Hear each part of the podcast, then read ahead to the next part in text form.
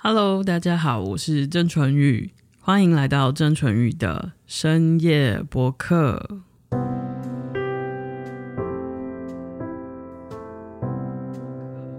好，我这一次不会再受骗了，因为我搞不好你就会拿这个测试的 当主页，哎，就是这一段。好，不要这样子，不要这样子。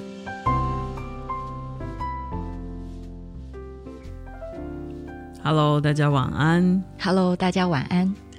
今天跟老王一刚开始，我们要来念一下大家的留言。最近的留言开始慢慢的比较多了。哦，真的吗？我好高兴。对，然后呃，在 Apple Podcast 其实啊、呃，就有一些人有给我们一些正面的鼓励，所以我觉得可以也念给大家听看看。那像这个呃，Sharon 黄 Sharon 他就说。啊、呃，睡前听好疗愈。昨天听着听着太舒服就睡着了，希望你们能够继续进行。对，所以果然是可以听到睡着的各位。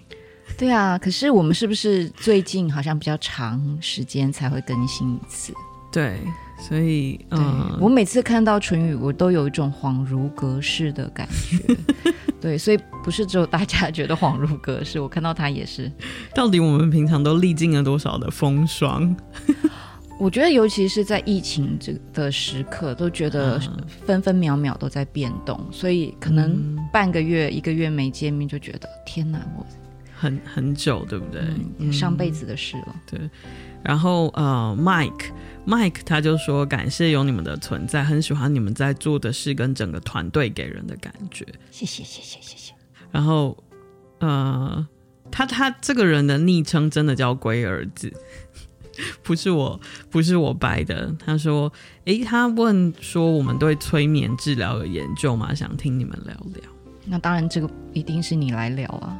我是可以催眠啦，因为我如果讲很无聊的事情，也是一种催眠。”小妹，我真的以以前有学过催眠，但是我觉得啊，催眠真的很难。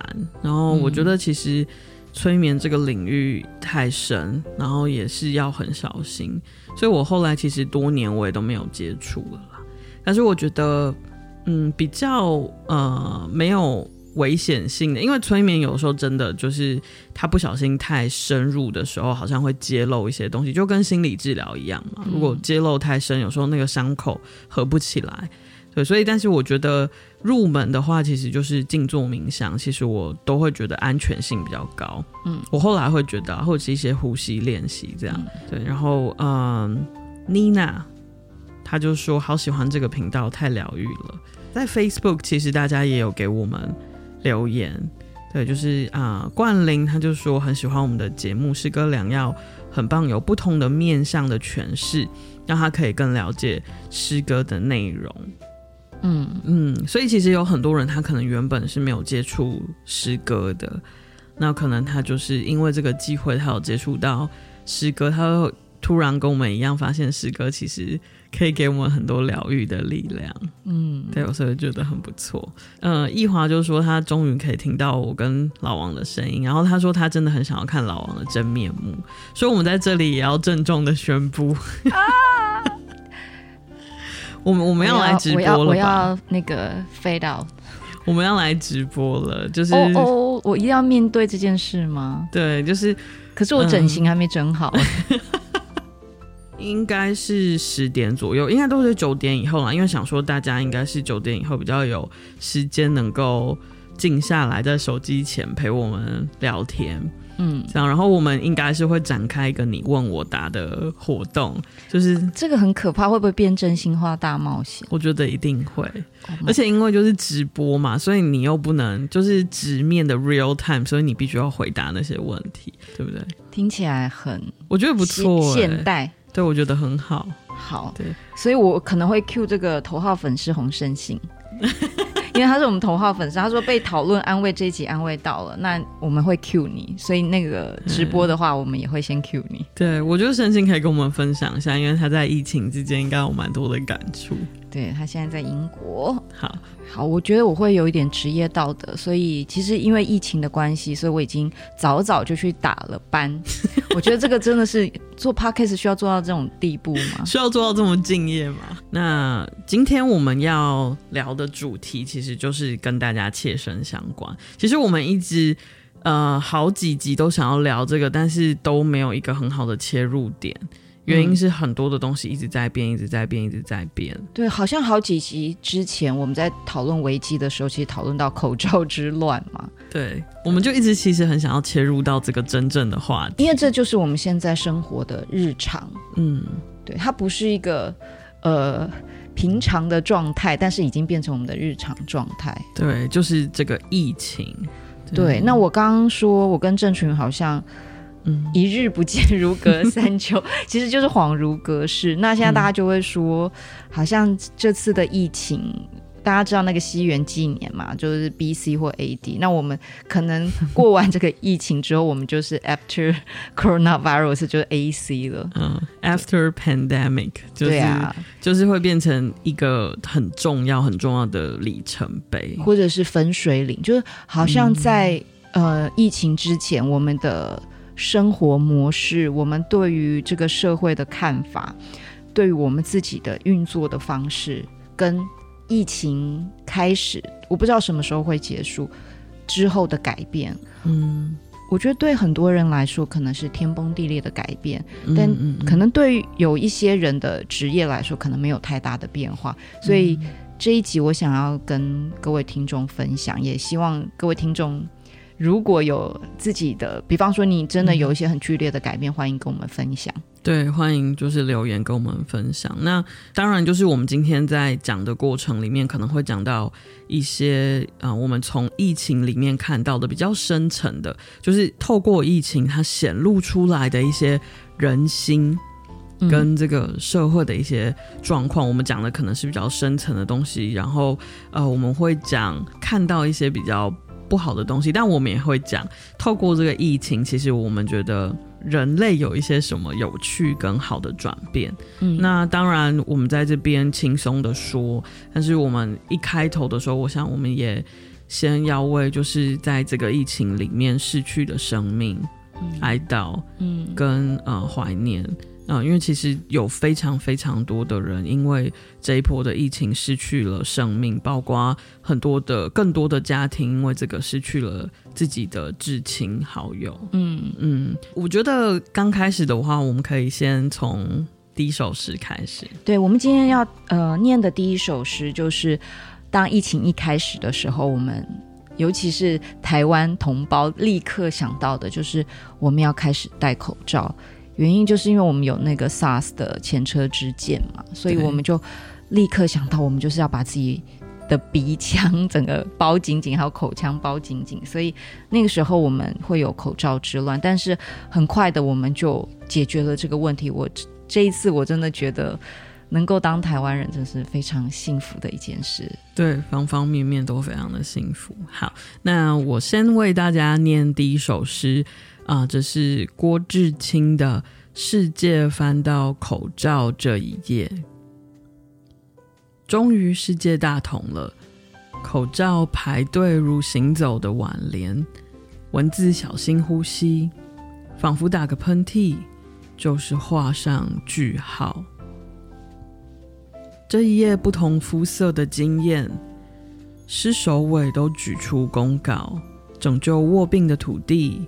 拯救被囚禁的灵魂，拯救无数躲躲藏藏的脚步。终于，世界有共同的敌人了。如自休眠醒来的兽，赶走杜鹃花，悲怆春天成为今天的焦点。隐身于空气，屈服于炮弹。怎么翻下一页呢？怎么翻下一页呢？对，就是我们的大灾问。就是疫情过后，或者是要是这疫情一直不过，嗯、我们要怎么翻下一页呢？嗯嗯，对我我知道，就是很多人其实最怕的，可能当然我们都怕病死，可是我觉得在这个资本主义社会，我觉得大家很怕饿死，所以很多国家封城的时候。其实很多人焦虑的是这一个，我知道这个疫情的期间，淳于就是常常要处理 焦虑的病人。但除了来看你的病人，其实我呃，我觉得周遭的一些朋友、一些学生，嗯，我就是或多或少都可以感觉到他们在不同面向的焦虑，比方在经济上的，还有因为我的学生是外国人嘛，那他们也会担心他们在国外的家人，所以我可以感觉这段时间。呃，如果要用一个词来形容的话，我觉得是魂不守舍。啊，就是他有点惶惶然，嗯，那因为他不知道未来要怎么翻到下一页，他不知道明天有什么确定的事情，嗯，那他甚至不知道他可能他本来打算要回国，他甚至不知道他是不是要回国，因为他现在可能在相对比较安全的台湾。嗯，所以他一方面又想要待在台湾，一方面又很挂念的远方的亲人。嗯，所以就是有的时候我看他们这样一则以喜，一则以惧的这种情感非常复杂的状况，我有时候也会觉得很很难过，因为我知道他们就是在一个很剧烈的变化里面。嗯嗯，刚刚就讲到，其实有很多的人他会。被迫要做社交的隔离，或者是拉开那个距离，嗯、是对。那这个过程，其实我想让某一些人的关系，呃，或远或或近喽。对，可能大家听到社交距离要拉远，就会想到说啊，比方说，如果我是年轻人，我很喜欢参加派对，对，啊，我不能参加了，好像有一点难过。嗯。可是我觉得这个议题，可能对于不同族群或不同年纪的人来说，可能感触不太一样。比方说唇语，当你听到说哦，大家尽量不要去公开的呃社交场合，然后尽量待在家里，对你的。心里作何感想？我觉得全世界都在帮忙我。为什么呢？因为我就之前有跟大家分享过，就是我今年最大的目标其实就是呃找回独处时间嘛。嗯嗯，那所以其实反而就是这次的疫情，因为就让很多的社交或公众的活动被迫的需要取消的状况，其实我反而多了更多的时间。嗯，就是可以独处，那或者是在呃比较有限的空间里面，嗯，或者是社交圈里面去进行很多的事情。嗯，那我觉得我反而觉得挺好的。所以这个社交距离对于宅男宅女来说根本不是议题啊，对，就是完全没有改变啊。嗯，那因为我们呃以前都会说，就是啊，呃，好像譬如说。呃，透过网络啦，或透过媒体，或透过视讯，很多的时候，呃，是让人的距离更遥远了。嗯。但是，其实这一次的疫情虽然有这个社交隔离，可是反而很多的人是透过社交隔离而变得更靠近了，对不对？对，我可以以我学生为例，因为他就跟我分享，因为他是从美国来的嘛，那他就说。在疫情以前，他大概两三个月给父母打一次电话，因为嗯，我觉得大家现就是出了社会，其实不会一直跟父母联系，嗯。但是就是自从有了疫情之后，他、嗯、我觉得很多人会开始关心家里的长者，嗯，尤其是现在长者在一些封城的情况之下，他们要出门购物都是不方便，买菜什么不方便，看医生也不方便，嗯，所以我觉得很多孩子。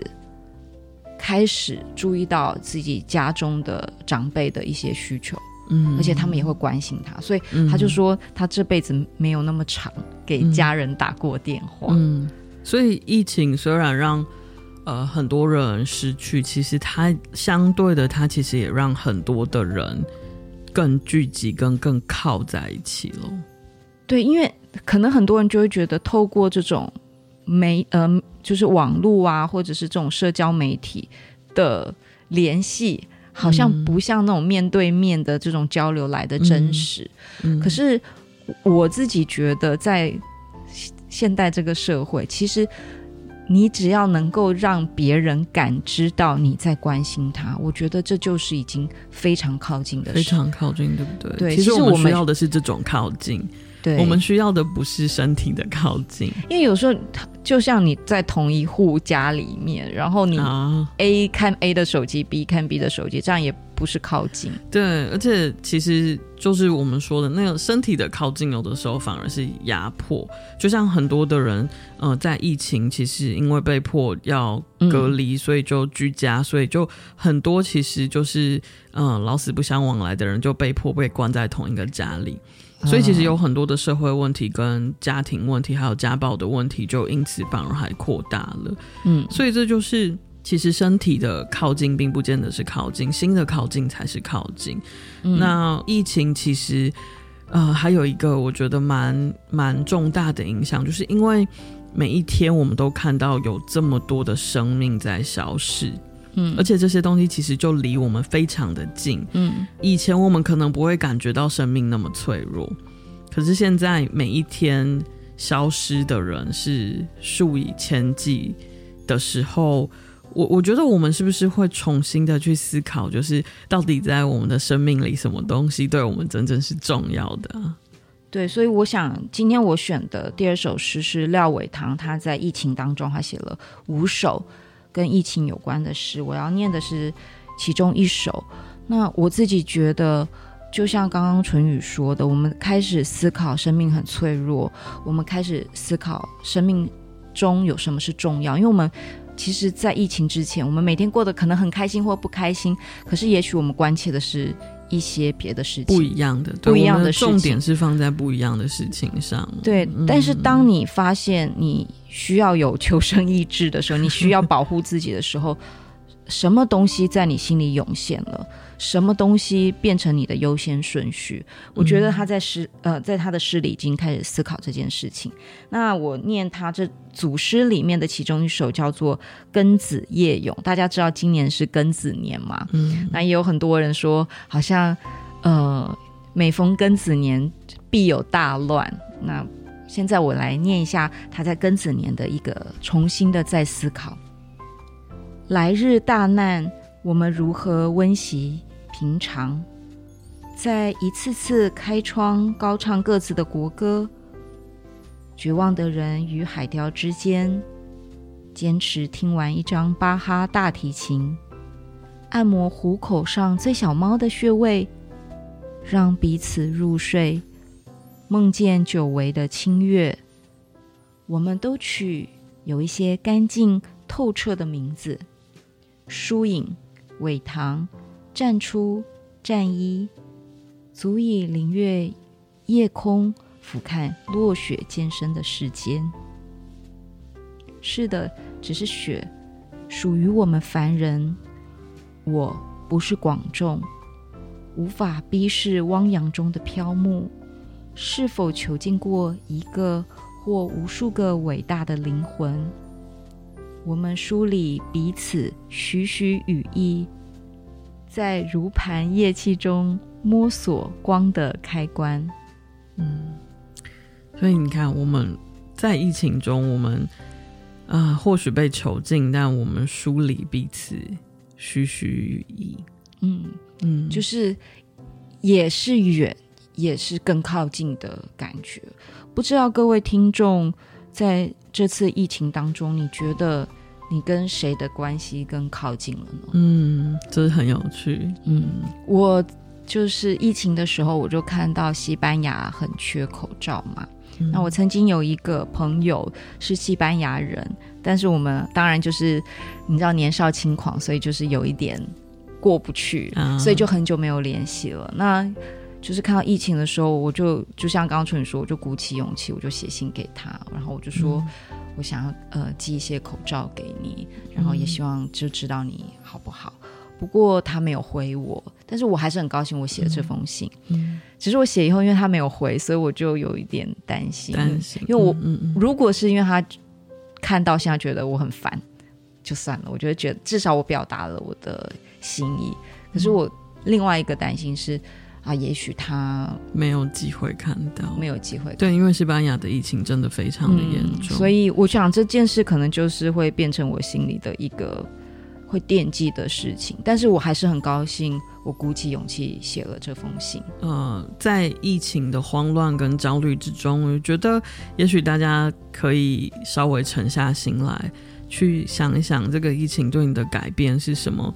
你有没有重新的，嗯，把某一些事情的优先顺序排列了，重新组合了呢？嗯、就是。或许原本你真的很在意、执着的那个事情，是不是其实已经变得没有那么重要了？嗯，那很多被我们压抑或隐藏在比较后面的东西，是不是我们稍微能够有一点点的勇气跟信心，稍微把它提出来，或者是把它往前挪了？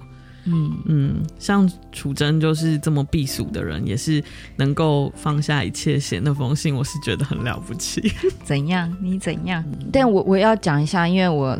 刚来的时候问了一下雅慧，我就说，嗯、因为我，我真的很想知道每一个人的变化。嗯、那春雨就是从他嘴巴挖不出什么，因为他就觉得他疫情前、疫情后是一样的，因为他是个宅女，所以他觉得很好。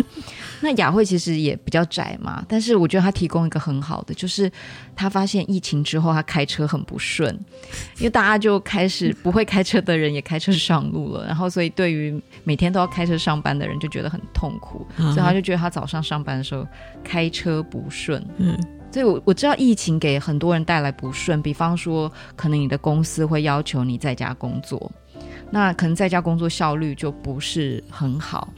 所以我也想要问一下淳于，是不是会有一些病人，或是有一些朋友想要征求你的一些建议？嗯，如果因为疫情的关系，你必须在家隔离，在家工作，嗯，可是这时候其实你长期在家其实是很烦躁的。对，因为我从二月份开始就陆陆续续的有感受到这个问题正在酝酿，因为有很多的病人来找我，呃，就是失眠啦，或者是觉得。嗯，自己的这个日夜节律变得非常的混乱啊，或者身体身体开始产生一些疼痛啦。那我慢慢的才去理清，我会发现到可能有很多人没有意识到，这是因为他们必须要在家的时间变得很长，然后很多原本不是在家做的事情，现在都被呃。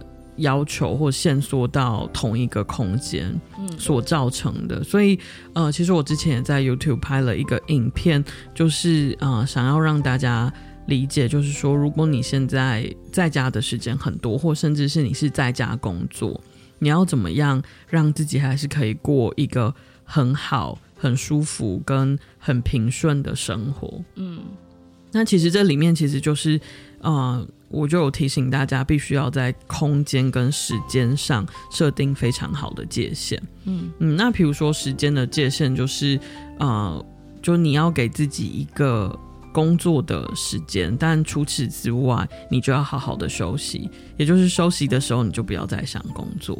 那这个东西是需要非常刻意的，因为有的时候，因为呃在家工作，或甚至是很多东西我们都依赖网络的时候，嗯，依赖 email 跟 line 的时候。其实工作是没有时间界限的，你随时都可以收发 email，跟收发 line 的时候，很多的东西就变没有界限。那很多人就在看完那个影片之后，他就留言反馈说：“那也没办法，我老板就是这样啊，就是这个太不接地气了。”但我就觉得。就是因为这样，所以你才更要设下界限。你要让你身边的人知道你是有这个界限的，他不能随便的踩踏你这个界限。嗯，我觉得这个才才是接地气，就是你更要刻意的去做，对不对？因为。就像我们说的，我我们真的不知道这个疫情什么时候会翻到下一页，嗯，所以我觉得短期你也许会可以用一个非常态的状态来处理，嗯，可是我觉得我们的身心其实受不了这种时时刻刻你好像就要 stand by 的这种状态，嗯，长期下来其实是真的是受不了。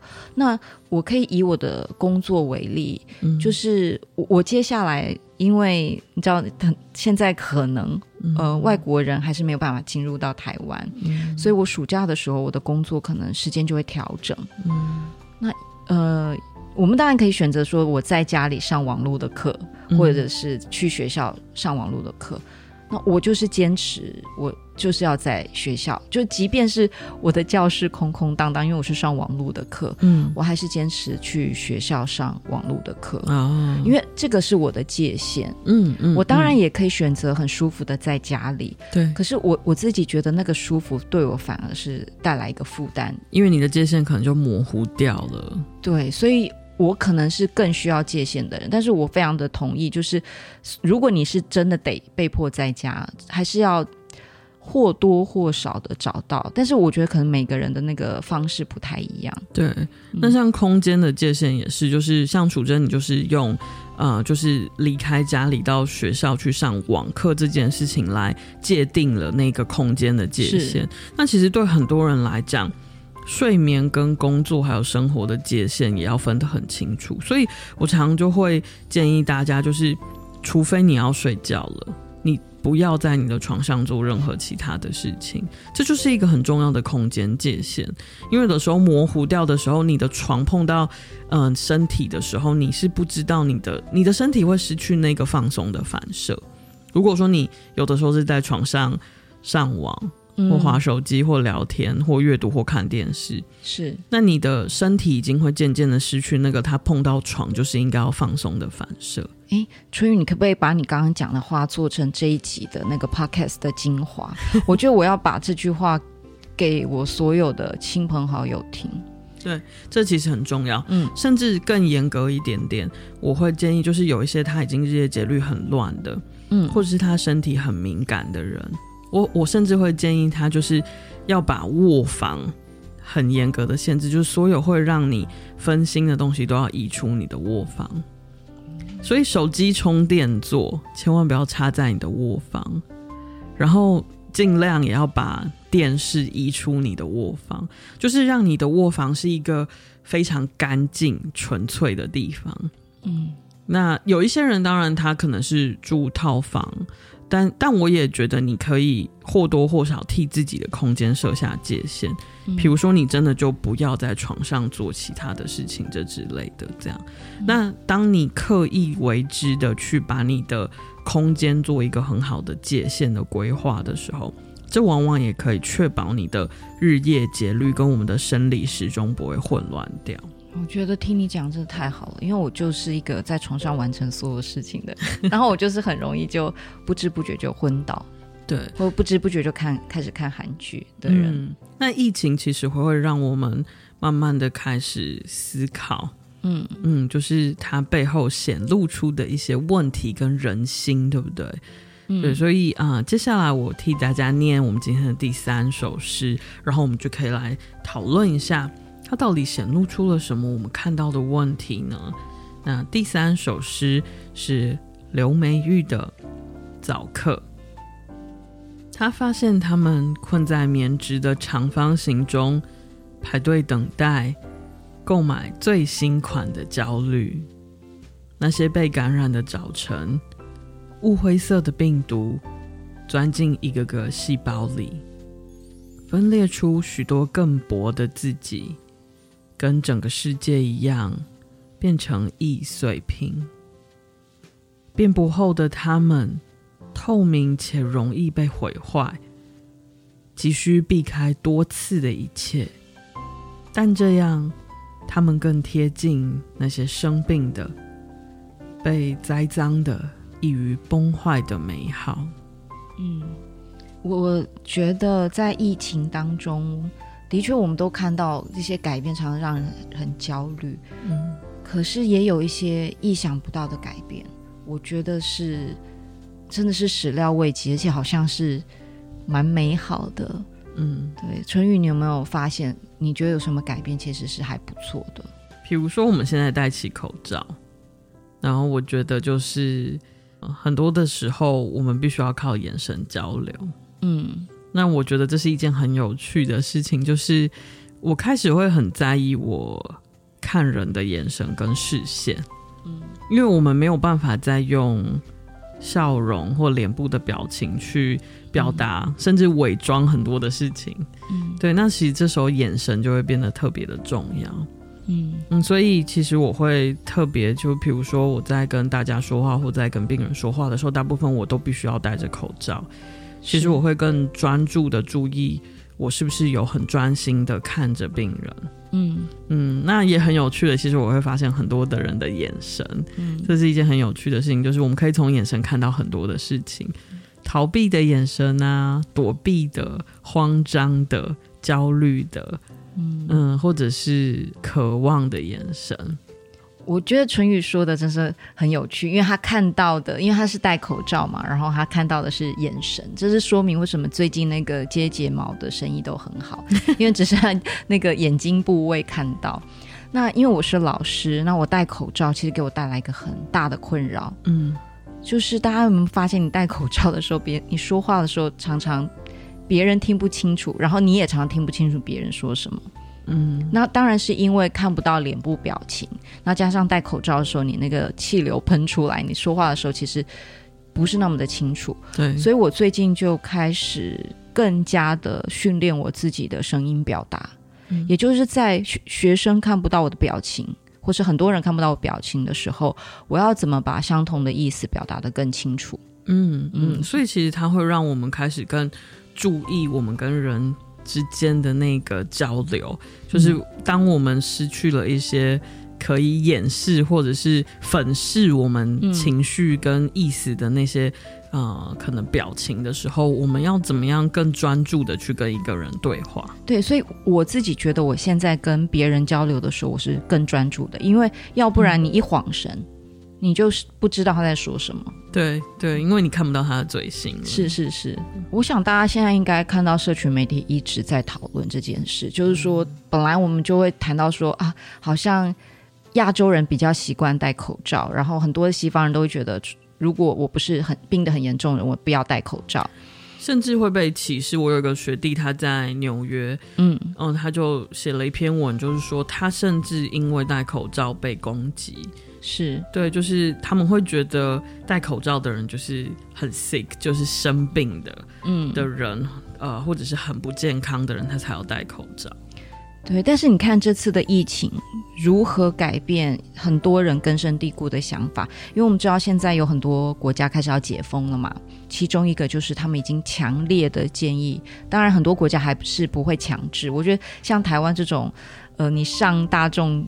交通工具就要强制戴的，我觉得当然是不是那么多国家可以实施，但是已经强烈的建议，也就是我觉得大家渐渐意识到，你有不戴口罩的自由，但是在这个疫情当中，自由跟群体的界限是到底是到什么地方？嗯嗯、地方，所以。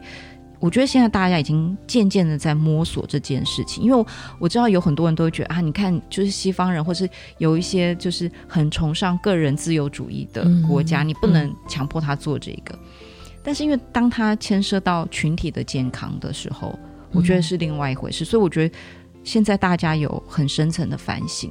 嗯嗯，对，就是。嗯，这个问题其实让我们去反思，我觉得没有对错，但是我觉得大家可以去想，就是自由这个事情真的在某些时候是无限上纲的吗？嗯嗯，或者是它其实也会变成一种伤害？嗯，对，当呃自由是没有界限的时候，嗯，我们在这一次口罩事件里面也发生一件事情，就是像台湾真的是太幸福，我们甚至有国家队，就是我们到现在还能把。口罩捐出去，可是很多的国家，它其实因为它长期仰赖某一些出口国，嗯，呃，所以它其实反而它是没有任何口罩可以用的。对，刚刚提到说，呃，疫情发生之后，我们开始会去思考我们人生的一些优先顺序，可能跟疫情之前不一样。嗯嗯。那我也觉得疫情这件事带给我们现在社会也开始思考。我们为了赚钱，我们付出什么代价？当然，大家都知道，在资本主义的这个发展之下，我们已经变成全球化，所以我们哪里有最便宜的劳工，嗯、哪里有最便宜的资源，嗯、我们就往哪里去。对。那我想，这次疫情就给很多国家一个反省跟警示，就是有一些东西你必须在地化。嗯。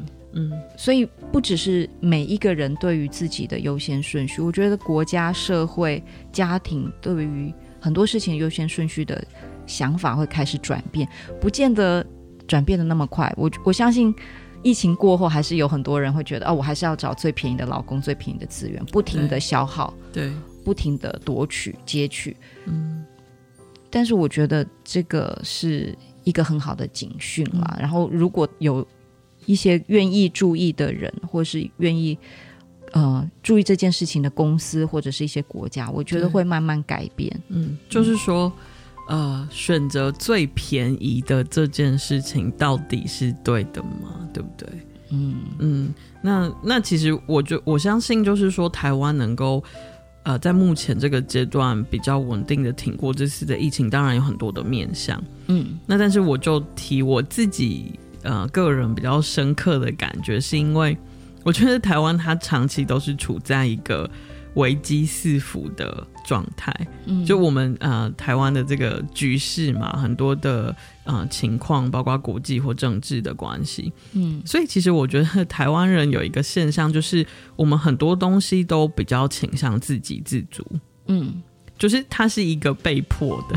被迫的状况，但是我觉得反而变成我们这次的优势，就是我们很多的东西，我们都习惯超前部署，因为我们的危机感很重。是是是，而且想要讲一下，因为我们刚刚念那个第三首的这这首诗，我就想到，呃，因为现在录制的同时，好像这几天韩国的的。呃，疫情又再度爆发，有个小的爆发，原因是就是呃，有些人去夜店，但是因为好像是他们去的是同志夜店，那我们知道，就韩国对于同志好像没有那么的友善，嗯、所以有很多人他们的意调是假的，他们留下的资料是假的，所以这个疫情就稍稍的扩散出去，那就有很多人就开始。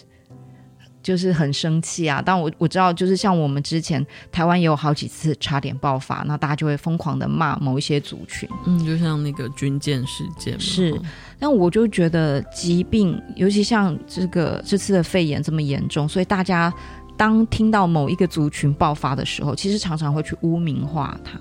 嗯，我觉得这个其实是难以承受的重量，原因是谁愿意？这样做，所以如果我觉得因为疫情的关系去污名化一个国家或污名化一个族群，我觉得是很不好的。嗯，所以就是真的就是在这样子，尤其是疫情的恐慌跟焦虑之下，我觉得，嗯、呃，为什么我觉得很好？就是呃，我常常都看到，就是呃，我们的疫情指挥中心会说，就是大家千万不要对立跟批评。嗯。嗯，然后在那个揭露各自的限度上，其实他们一直都很小心，我觉得是很好的。就是我觉得在这样的情况之下，我们更要懂得去体谅很多因为这次疫情被影响到的人，譬如说他是因为某些原因他必须要被隔离或什么的，是对，就是像淑贞说，其实没有人愿意，嗯。嗯，所以我觉得这这个疫情其实也让我们重新的去省思很多我们本来在社会中就存在的歧视跟呃，就是恐惧的问题。我觉得这是一个很有趣的事情。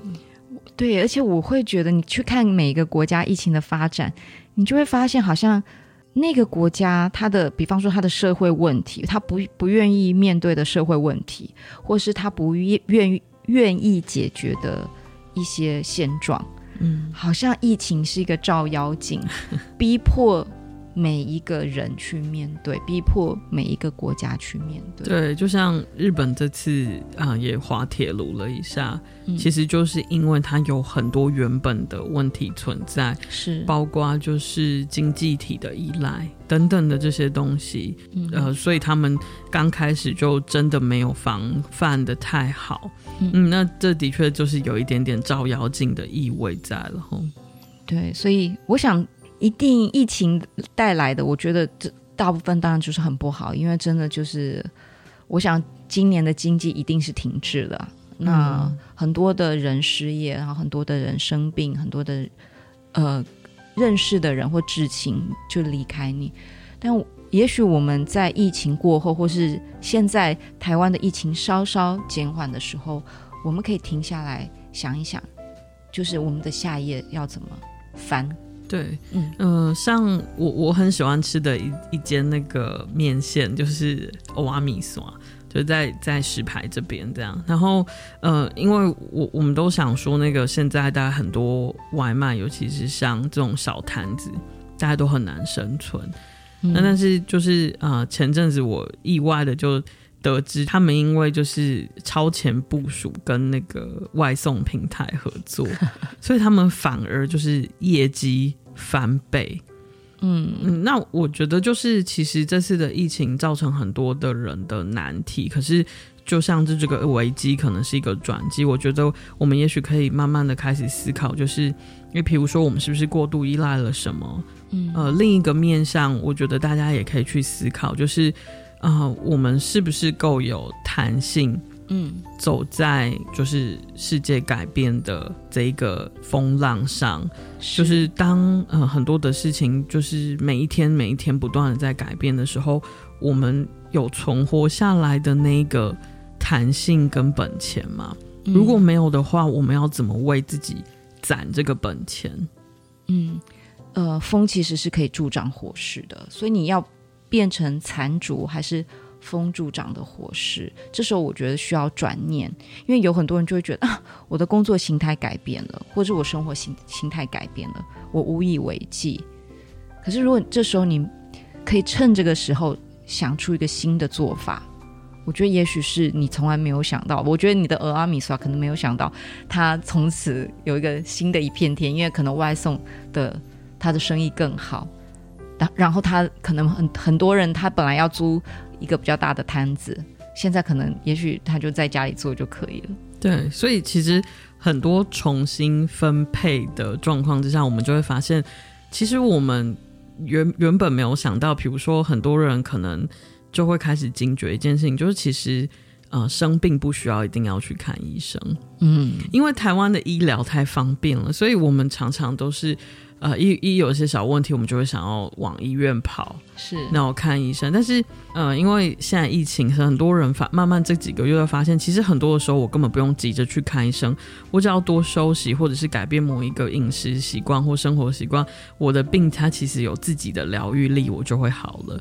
所以，很多人也许慢慢会转变他的想法，也许台湾的健保就有救了。所以，春雨，你现在是不太需要纾困吗？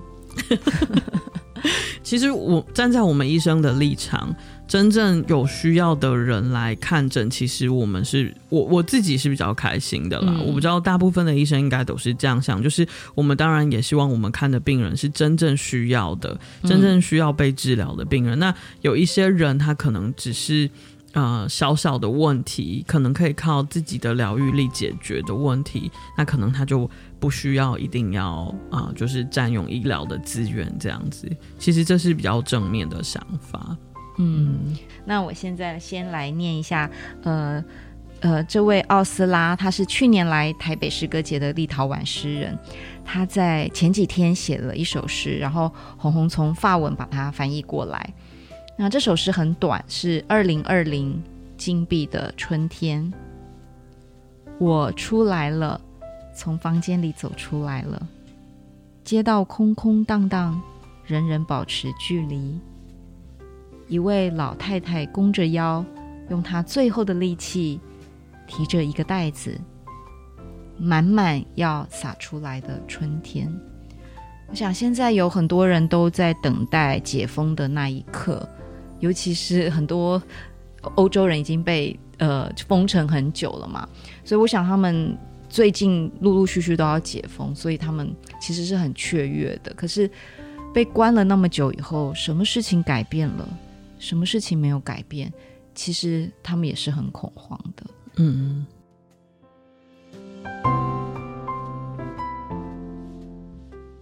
那今天春雨要跟我们。分享什么睡前的疗愈故事呢？好，这这个呃故事也是从就是一个读者或听众他的呃留言。那呃这个留言我大概念给大家听，就是说呃他无意中看到我的 YouTube 的影片有一个练习呼吸的教法，那他说，因为我是常常给自己压力的人，无论在工作上或其他事情上，我不懂得如何舒缓压力，呃，只是把压力压抑起来，没有正视它，所以每天不断的做梦、浅眠，然后重复着这样子的状况。那他最近常常压力大到心跳变得很快、很紧张，然后不知道该怎么办。